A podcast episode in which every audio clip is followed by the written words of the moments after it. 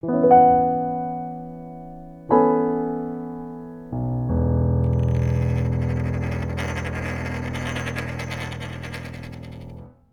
Die Frage ist, sind diese, sind diese ethischen Normen, die wir im traditionellen Finanzbereich festgelegt haben, sind die übertragbar? Sollten wir die übertragen? Und gibt es da technische Hürden? Also, die gibt es ganz sicher. Also. Und dann kommt man in fundamentale Diskussionen rein, in fundamentale Fragen rein.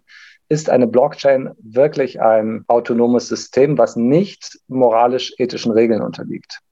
Und da gibt es die Leute, die sagen, ja, sie muss so designt sein, dass sie genau sehr robust ist gegen all diese Dinge und völlig neutral agiert. Und es gibt ein anderes Lager, das sagt, auch eine Blockchain ist nur, das, nur die Summe der, ihrer Nutzer. Und wenn sich die Nutzer ähm, entscheiden, dass sie bestimmte Dinge sanktionieren wollen, dann ist es in Ordnung und sie können die Regeln ändern. Sozusagen Entscheidungen, was, eine, was man auf einer Blockchain darf oder nicht darf, ist immer noch, ist da auch die Summe aller Stakeholder einer Blockchain.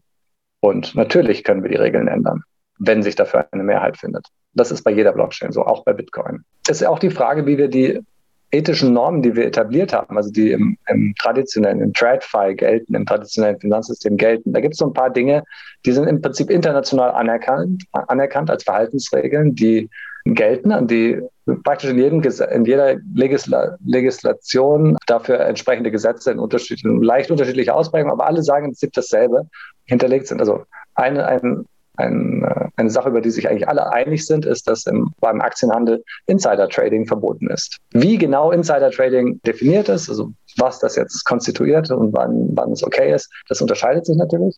Aber grundsätzlich darf niemand andere Leute so dadurch übervorteilen, dass er, dass er oder sie Informationen hat, die ihm einen besseren Trade ermöglichen, weil er aus dem, aus, aus dem Innenbereich, aus dem inneren Kreis eines Projektes einer, einer Firma kommt. Und in Krypto gibt es diese Regel ganz offensichtlich nicht es ist äh, fast schon ähm, cool, so mit, äh, mit Alpha nennt sich das, ja, mit Alpha-Leaks um sich zu schmeißen ne, und ähm, sozusagen, oder auch eben nicht um sich zu schmeißen, sie zu haben, dazu, darüber zu agieren. Und das ist nichts anderes als Insider-Trading. Du hast einen Informationsvorsprung, weil du mit dem Projekt eng verbandelt bist oder weil dir jemand etwas gesteckt hat heimlich.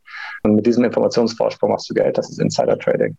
Und haben, muss aber auch sagen, dass ich mich in den letzten Monaten verstärkt mit dem Thema Bitcoin beschäftigt habe weil ich so das Gefühl habe, und was heißt Gefühl, es ist wahrscheinlich auch Realität, dass die ganze Welt irgendwie alle Probleme, die die Menschheit so verursacht, auf Bitcoin draufkippt. Und sei es das Klimathema, sei es äh, Terrorismusfinanzierung, sei es das Thema Geldwäsche, sei es die, das Thema Spekulation. Das ist ja auch alles etwas, was Johannes jetzt gerade so angesprochen hat in verschiedenen Aspekten, wo es dann auch um die Frage geht, äh, trägt denn da jemand Verantwortung? Brauchen wir vielleicht Verhaltensregeln für alle?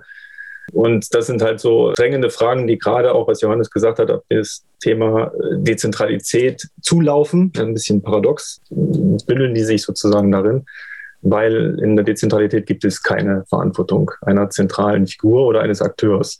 Und das ist so das Grundthema. Und die zwei Pole fand ich auch schon super, wie Johannes das dargestellt hat.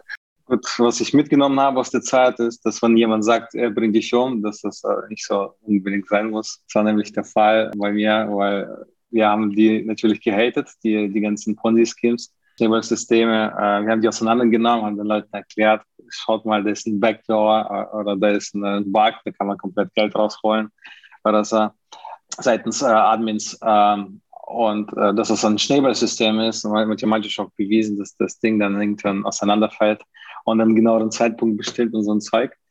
Das war eine tolle Zeit, schlaflose Nächte, drei, vier Stunden Livestreams fast jeden Tag, äh, fast ein halbes Jahr, mehr als 100 Security Audits, Livestreams.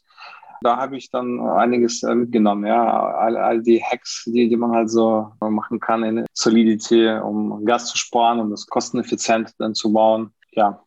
Der Ausgangspunkt von Bitcoin war ja schon, oder der, der Hauptpunkt, den es zu lösen galt, war ähm, die quasi, wie, wie verhindert man Betrug auf digitaler Ebene um überhaupt das System zum Laufen zu bringen. Ich glaube, in, im Kern, im Algorithmus hat man es hingekriegt, aber man kriegt diese menschliche Komponente in allen weiteren Zwiebelringen, die sich darum ergeben. Du brauchst eben Miner und die müssen was betreiben.